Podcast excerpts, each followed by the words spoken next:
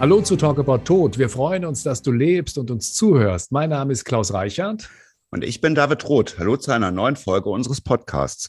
Nicht das Trauern, sondern das Nicht-Trauern kann krank machen. Die Frau, von der dieser kluge Satz stammt, ist heute bei uns zu Gast. Herzlich willkommen, Mechthild Schröter-Ruhpieper, Gründerin der Familientrauerarbeitung im deutschsprachigen Raum. Schön, dass es geklappt hat, Mechthild. Ja, ich freue mich auch hier zu sein. Danke für die Einladung. Sehr gerne. Frau Schröder-Rupieper, Familientrauerbegleiterin. Wie wird man das eigentlich? Wann haben Sie gemerkt, da gibt es was, das könnte meine Berufung sein? Also das mit der Berufung, das hat ein bisschen gedauert. Ich komme aus der Pfadfinderarbeit, aus der Jugendarbeit. Ich habe eine Kita geleitet als Erzieherin und als vor 30 Jahren unser erster Sohn geboren wurde oder vor 31 Jahren bin ich gefragt worden, ob ich Fortbildung für Erzieherin anbiete.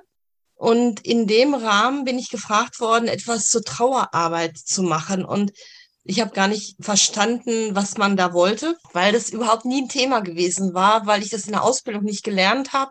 Ich habe von zu Hause was mitgekriegt und habe das gemeinsam mit einem Pater, mit einem Priester gemacht, der damit anfangs auch erst überfordert war. Und da stellte sich raus, auch er hatte das im Studium nicht gelernt, so wie es im Grunde niemand so richtig lernt. Und im Grunde habe ich mich da eingearbeitet. Ich habe geguckt, wofür braucht es Trauer und habe das nur gemacht, weil es ein Auftrag war und nicht, weil das meine Berufung im hm. Anfang war, um dann zu merken, es fasziniert mich, es interessiert mich. Ich finde das ganz spannend, ich finde das ganz wichtig. Und ich kam aus der Kinder- und Jugendarbeit und dann auch gemerkt, dass man Kindern das immer wieder abgesprochen hat oder dass man gesagt hat, die brauchen das nicht, die haben Selbstheilungskräfte. Und da habe ich gewusst, das stimmt so nicht. Trauern denn Kinder anders als Erwachsene? Ja, die trauern anders, weil sie anders verstehen. Die trauern so viel, wie sie begreifen können. Und erst in der Pubertät begreife ich eigentlich vollends, dass Vergangenheit, Gegenwart und Zukunft zusammengehören. Da hat das was mit der Hirnreife und mit Lebenserfahrung zu tun. Und von daher trauern Kinder so viel, wie sie können, wenn man sie lässt. Aber ähm, als kleine Kinder begreifen sie eben wenig und dadurch trauern sie weniger. Dadurch werden sie auch psychisch gesund, groß, weil sie nicht überfordert werden mit dem, was sie fühlen und erleben. Und ihr habt ja ein eigenes Trauermodell gemacht, das Lavia-Trauermodell. Und wenn wir uns das mal so genauer ansehen, sieht das ja eigentlich aus wie ein Labyrinth. Was befindet sich da in der Mitte? Einer Mitte, da ist die Hand mit dem Schmetterling. Das hat auch ein bisschen was mit dem Logo von mir zu tun, wo es darum geht, dass ich auch irgendwann loslassen muss. Aber loslassen bedeutet nicht fallen lassen. Es bedeutet, dass ich mit an die Hand nehme, an deiner Seite stehe und dass ich im Grunde Landestation bin und Startstation bin, aber auch, dass Verwandlung geschehen kann. So wie die Raupe sich zum Schmetterling verwandelt, das finde ich ist ein ganz spannendes Bild. Die mhm. Raupe, die häutet sich drei bis vier Mal, bis dass sie ins Kokon geht. Und dann glaubt man ja immer, der Raupe wachsen Flügel. Das stimmt aber gar nicht. Die Raupe, die verflüssigt sich ganz, bis auf ganz wenige Bestandteile. Und dann entwickelt sich daraus ein Schmetterling. Und die Raupe hat zum Beispiel nur ein Schwarz-Weiß sehen. Und der Schmetterling, der bekommt Facettenaugen und der kann bunt sehen. Das heißt, da passiert ganz vieles. Und dann denke ich so, naja, äh, manchmal passt man nicht mehr in diese alte Haut rein und dann ist das wirklich so wie dieses Häuten und dann die Verwandlung in Schmetterling, dass ich auf einer anderen Ebene wieder bin und da wieder so weitergehe. Und ich glaube, beim Trauerprozess entscheidet sich das manchmal ein bisschen, ob ich Schmetterling werde oder ob ich Motte werde. Dann gibt es Ebene 1, diese Ebene 1 nennen Sie die Landschaft. Was verbirgt sich denn dahinter? Das ist die Landschaft, die eh in meinem Leben schon da ist. Das ist meine Arbeitsstätte, das ist meine Familie, das sind meine Hobbys, das sind meine Tankstellen oder auch Baustellen, die ich eh schon habe, wo sich dann später im Grunde nochmal die Trauer dazugesellt oder der Verlustschmerz für eine Zeit. Und wenn Leute manchmal sagen, oh, ich weiß gar nicht, wie ich das alles schaffe, dass man eigentlich auch sagen kann, na, guck mal, das ohne Trauer wäre schon viel, was du gerade stemmst mit drei Kindern und der pflegebedürftigen Mutter. Oder dass ich manchmal Jugendlichen sage, weißt du, so Pubertät oder Schule zu machen, das reicht ja schon so. Da braucht man nicht noch Trauer dabei. Und dann legt sich noch die Trauer da drauf.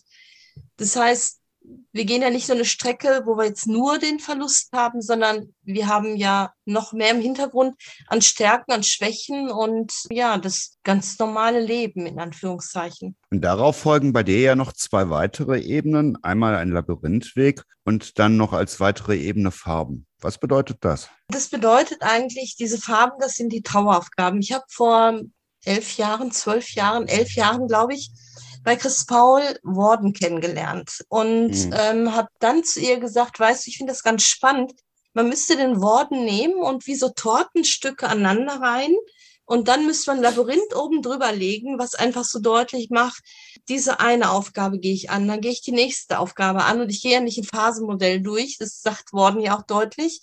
Mhm. Und ich habe das aber noch mit den weiteren Farben ergänzt, Orange, für funktionieren und lila mit akzeptieren, weil ich einfach in meiner Praxis gemerkt habe, wie oft die Leute auf der einen Seite funktionieren, wie wichtig funktionieren aber auch ist. Und dass Akzeptanz oft der größte Knackpunkt ist, dass viele sagen, das ist so die größte Schwierigkeit. Oder Kinder erst ganz spät akzeptieren können, wenn sie begreifen, was das eigentlich bedeutet, dieser Verlust. Und da sind die Farben jetzt aneinander gereiht worden. Die könnten auch in einer anderen Reihenfolge sein, aber ich musste mich ja für ein Bild erstmal festlegen.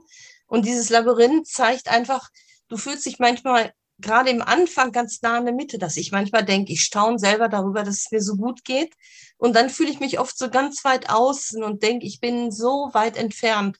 Oder Leute sagen, du musst jetzt mal zum Psychologen, jetzt musst du Medikament nehmen, dir ging es doch schon so gut. Aber ich komme nur zur Mitte, wenn ich auch durch das Außen durchgehe und ja, manche Stellen habe, wo ich einfach durch muss, in Anführungszeichen, aber nicht mit Augen zu und durch, sondern wer oder was kann mir helfen, da durchzukommen, so eine Strecke auch zu bestehen. Sie haben den Namen Morden erwähnt. Können Sie kurz erklären, wer das ist? Ja, das ist ein Psychologe, Psychotherapeut, der eben auch ein Trauermodell aufgestellt hat. Und das finde ich als Grundlage ganz gut. Ich denke, viele haben den Worden als Grundlage auch genommen in ihren Konzepten. Und das habe ich einfach eben mit dabei ergänzt, das Lavia-Traumodell. Lassen Sie uns noch über einen ganz besonderen Fall sprechen, den German Wings Absturz im Jahr 2015. Damals flog ein Pilot mit einer vollbesetzten Maschine in der Felswand in den Alpen. 150 Menschen kamen damals ums Leben, darunter 16 Schülerinnen und Schüler und ihre Lehrerinnen des Josef König Gymnasiums in Haltern. Wie erinnern Sie sich an den Moment, als Sie die Schule betreten haben? Ich habe bis dato noch nie so eine große Trauerenergie gespürt. Ich habe das später in kleinen Räumen nochmal gehabt. Aber da war so Trauer, Trauer über allem. So kann man das echt so benennen. Und ähm, es waren viele Bilder aufgestellt, es waren viele Kerzen, ein Kerzenmeer, wie ich das noch nie erlebt habe. Gleichzeitig ist mir auch nochmal was anderes bewusst geworden. Also es war ja eine große mediale Aufmerksamkeit, auch eine große mediale Aufmerksamkeit, die die Trauerbegleitung seitdem bekommen hat. Das muss man tatsächlich dabei eben sagen. Und ich habe anschließend im Auto gesessen und habe eine WhatsApp von einem Vater bekommen, der in Sorge um seinen 13-jährigen Sohn war. Da war die Mutter gestorben. Und ich habe erst so gedacht, ja, aber jetzt muss ich erst noch mal hier mit telefonieren und damit telefonieren und was wegen den Germanwings Gruppen, also dem Unglück und den Trauergruppen, die entstanden sind, noch mal was organisieren. Und dann habe ich gedacht, nee, und wir müssten aufpassen, dass nicht so ein Vater da drin untergeht, weil das andere medial größer ist. Und dieser Vater ist genauso in Sorge um sein Kind, wo seine Frau, wo die Mutter des Kindes gestorben ist, wie jetzt andere Eltern in Sorge sind um ihre Kinder, die ihre Geschwister verloren haben oder ihre Freunde verloren haben. Und das ist mir von damals eigentlich auch nochmal hängen geblieben. Das ist mir auch ganz wichtig, das immer wieder weiterzugeben, dass wir aufpassen müssen, dass die Trauerfälle, die medial groß sind, nicht die anderen Trauerfälle und Verluste überdecken. Genau. Mhm. Also ich frage seitdem eigentlich auch nicht mehr Menschen nach aktuellen Nachrichten, wenn ich so eine Schülergruppe oder so da habe, ob sie das traurig macht, um dann zu dem Punkt zu kommen, dass uns das eigentlich eher betroffen macht, weil wir gar keine persönliche Bindung dazu haben. Mhm. Das muss man heute auch so ein bisschen anders machen. Aber in dieser konkreten Situation damals in Haltern, wie bist du da mit den Menschen, mit den anderen Kindern, Schülern, mit den Eltern ins Gespräch gekommen? Wir sind angesprochen worden von einem Notfallseelsorger, der mit dem Direktor zusammenstand. Der hat uns eingeladen, in die Klassen mit reinzukommen am nächsten Tag. Und ins Gespräch gekommen sind wir, weil wir angeboten haben und gesagt haben, wir können uns vorstellen, eine Trauergruppe hier anzubieten. Schalke hilft, hatte sofort gesagt, wir unterstützen für ein Jahr eine Trauergruppe für Jugendliche dort mit. Mhm. Der Verein von uns hatte das auch zugesagt. Und dann habe ich Mika kennengelernt. Mika ähm, hat damals ganz viel auch in der Öffentlichkeit gesprochen und hat deutlich gemacht, wie übergriffig viele Journalisten waren und so weiter. Und die Schüler und Schülerinnen haben so eine interne Facebook-Gruppe gehabt. Und Mika hat halt die Nachricht von uns, dass wir eine Gruppe anbieten, damit reingegeben. Das heißt, es ist eben über Vermittlung von anderen Jugendlichen gelaufen. Und dann haben sich Schüler, Schülerinnen gemeldet. Dann hat die Zeitung es öffentlich gemacht, dass wir Traugruppen anbieten. Wir haben in die Schule diese Schreiben reingegeben, dass wir Traugruppen anbieten. Das ist nicht, es ist weniger ähm, verbreitet worden in der Schule, muss man tatsächlich sagen. Und bis heute merken wir immer wieder, wie schwer sich Schulen tun mit Blick auf Trauerbegleitung, ja. Die machen ganz viel in der Krise und ganz direkt und ähm, längerfristig muss da noch viel, viel mehr passieren. Aber dann haben sich Eltern gemeldet und haben ihre Kinder angemeldet. Und uns ist nochmal auch wieder deutlich geworden, wie wichtig das ist, dass Eltern auch für ihre Kinder sorgen und sagen, geh wenigstens einmal dahin und guck es dir an. Viele Jugendliche wären ohne die Eltern nicht gekommen. Und irgendwann war es ein Selbstläufer, dass sich dann beste Freunde gemeldet haben und gesagt haben, können wir auch. Und dann waren wieder die besten Freunde da, die gedacht haben, sie haben aber nicht das Recht auf einen Trauergruppenplatz, weil sie ja nicht Geschwister sind um mhm. auch wieder da deutlich zu machen, aber manchmal sind beste Freunde näher aneinander als Geschwister. Ja, es sind immer wieder andere Ebenen. Und wir haben tatsächlich dreieinhalb Jahre lang die Trauergruppen, erst zwei, dann später eine, monatlich angeboten. Und heute habe ich mittlerweile zwei von den ehemals Jugendlichen bei mir im Ausbildungskurs für Familientrauerbegleitung. Die eine wird gerade Psychologin und die andere ist Ergotherapeutin. Und wir sind mit vielen noch im guten Kontakt. Hm. Sie sprachen es an. Die, das Herstellen von Öffentlichkeit ist Segen und Fluch zugleich. Sie sagen, dass mhm. natürlich Journalisten sich übergriffig verhalten und dass zu viel Öffentlichkeit auch eine ganz merkwürdige Situation für die Menschen erzeugt, um die es da geht. Auf der anderen Seite stellen Sie aber auch Öffentlichkeit her für Ihre Ideen, das heißt für mhm. die Hilfsangebote, die Sie machen. Sie haben ja da oft auch prominente Unterstützung. Also ich habe den, den Benedikt genau. Hövedes mhm. gesehen mhm. auf Ihrer Seite.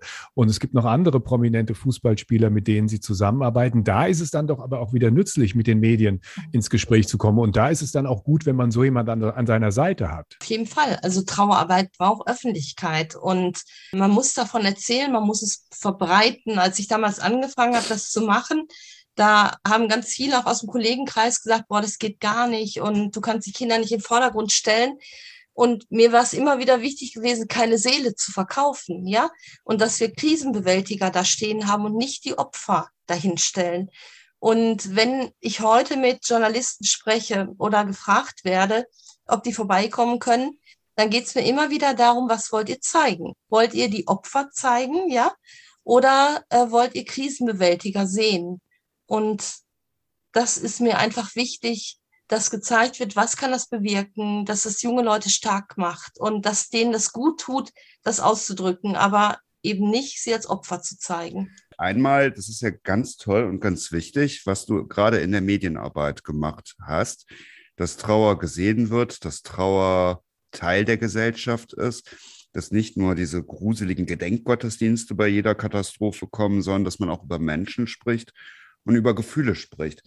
Und was mir da in den letzten Jahren halt besonders aufgefallen ist, sind die ganzen tollen Bilder, die du uns geschenkt hast in der Verbindung zu Trauer. Also einmal, das benutzt eigentlich die Stefanie Gotthard auch total gerne jedes Mal, dieses Herz, das auf der einen Seite rot ist. Ich erinnere mich auch, wie wir damals, da habe ich das das erste Mal gesehen, wie wir in Frankfurt zusammen waren. Genau, mhm. genau auch so ein Herz mit Magneten. Und dass dann, wenn dieses Herz gebrochen wird, Tränen sich entwickelt. Du hast uns mir auch geschenkt den Satz, was muss meinem Kind geschehen, dass ich das nicht mehr sehen mag? Auf diese ewige Antwort, sage ich jetzt mal, wenn man von einem Bestatter hört, den kann man nicht mehr sehen, ne? Wo sich andere da ermächtigt fühlen. Und du hast mir natürlich auch den Gedanken geschenkt, dass es eigentlich nicht darum geht, ob ich mein Kind mitnehme zu einem Abschied, sondern dass man eher mit dem Kind drüber spricht, wie fühlst du dich da wohl, was machen wir da und wie können wir diesen Umstand verbessern. Bis hin dann, das habe ich gestern noch erlebt bei einer Urnenbeisetzung, wo dann die Urenkel oder ja, das waren wirklich die Urenkel, die da mit bei waren, gefragt haben, liegt die Uroma da im Grab? In diesem Gedanken, wie soll ein Kind verstehen, dass wir jemanden in die Erde legen, aber die hören halt dauernd von jemandem, der ist jetzt im Himmel. Ehrlich gesagt, das hat hier mein Zweiter auch gehört, wie Fritz vor vielen Jahren starb. Ne? Und mhm. wie es, ja, er hat dann blitzschnell geschlossen, er hat immer gehört, Gott ist im Himmel und hat daraus geschlossen, dass wenn Opa tot ist und im Himmel ist, dann ist Gott auch tot. War natürlich eine frühe und schnelle Erfahrung. Wie kommst du auf diese Bilder? Also ich finde das alles immer super und eingängig. Ich glaube, das ist einfach ein angeborenes Talent, glaube ich einfach. Ich habe einen Bruder, der ist Professor für Maschinenbau und meine Eltern, die haben eine Vorlesung von ihm gehört und sind rausgegangen und haben gesagt, wir haben alles verstanden. Und ich glaube einfach, dass wir irgendwie eine Fähigkeit mitbekommen haben, auch komplizierte Dinge einfach zu erklären. Und sicherlich auch, weil ich aus dem Kinder- und Jugendbereich komme und es mir da auch immer wieder darum geht, Kinder und Jugendliche ernst zu nehmen und den Sachverhalte zu erklären, damit die die auch verstehen. Ich glaube einfach, dass es das auch ist. Nicht das Trauern, sondern das Nicht-Trauern kann krank machen, sagt Mechthild Schröter-Rupieper. Herzlichen Dank für Ihre Arbeit, Frau Schröter-Rupieper gerne und ich mache gerne dabei weiter. Wir fragen hier jeden unserer Gäste, was für ein Song auf seiner Beerdigung unbedingt gespielt werden muss. Welches Lied soll auf Ihrem Abschied gespielt werden? Haben Sie da schon mal drüber nachgedacht? Also nicht gespielt werden soll von Sarah O'Connor, das Leben ist schön, weil da gesagt wird, ähm, dass man nicht weinen soll und wenn dann höchst vor Glück. Und ich fände das ziemlich doof, wenn man auf meiner Beerdigung vor Glück weinen würde, dass ich tot bin. Was ich schön finde, ist, möge die Straße uns zusammenführen. Ich finde das ein sehr schönes Lied und außerdem werden da viele Leute bei weinen, weil das so ein Tränenauslöserlied ist. Wird viel auf Beerdigungen, gerade evangelische Kirche auch gespielt. Genau wie hier Bonhoeffer von guten Mächten. Das machen heute ganz viele Menschen. Ähm, ich habe letzten Jugendlichen da gehabt, der hat gesagt, Mechtelt, wann bin ich endlich wieder normal? Ja, wann bin ich endlich wieder normal? Und ich habe gesagt, so wollte der sein, wie die Wasserwaage, die ich gerade in der Hand halte, in der Waagerechten. Und ich habe gesagt, aber du bist doch normal. Du bist für das, was du hast, bist du normal. Du bist gerade in Schieflage. Und wenn wir eine Wasserwaage nehmen, die auch ein Lot für die Schieflage hat, könnt ihr das erkennen? Ja, sehr gut. Ja. Eine Wasserwaage ähm, mit eigentlich fünf Kanülen drin und mhm. die alle unterschiedlich angeordnet sind. Und egal, wie man die Wasserwaage hält, es gibt immer eine Kanüle, die im Lot ist. So, manchmal wird ja auch das Leben auf den Kopf gestellt. Und auch da ist es wichtig, wieder einigermaßen ins Lot zu kommen. Und es gibt ja dieses drüber und dieses drunter außerhalb dieser Linien, die das Lot so deutlich machen. Und dann konnte ich dem Jugendlichen sagen, weißt du, dein Vater ist gestorben, du machst dir um deine Mutter Sorgen, du machst dir um eure Finanzen Sorgen, du kümmerst dich gerade um Dinge, die gar nicht die Dinge von einem Jugendlichen eigentlich sind. Dein Leben ist gerade in der Schieflage und dafür machst du das ziemlich gut. Und mhm. wie willst du denn erwarten, so zu sein? Das wäre doch nicht normal für deinen jetzigen Zustand. Und das finde ich einfach so wichtig, weil nach außen hin tun wir immer so, als wären wir in einer Waage mhm. obwohl wir in Wirklichkeit in der Schrägen sind. Und es gibt eben auch in der Schräge wirklich das zu viel und das zu wenig. Und da so in die Mitte reinzukommen, das würde ich einfach ähm, ja allen Leuten wünschen und auch dieses Gefühl, dass sie damit richtig sind und das normal, dass es verschiedene Normal Normals gibt. Das war's für heute. Schön am Leben bleiben und bis bald. Herzlichen Dank. Dankeschön, Mechthild.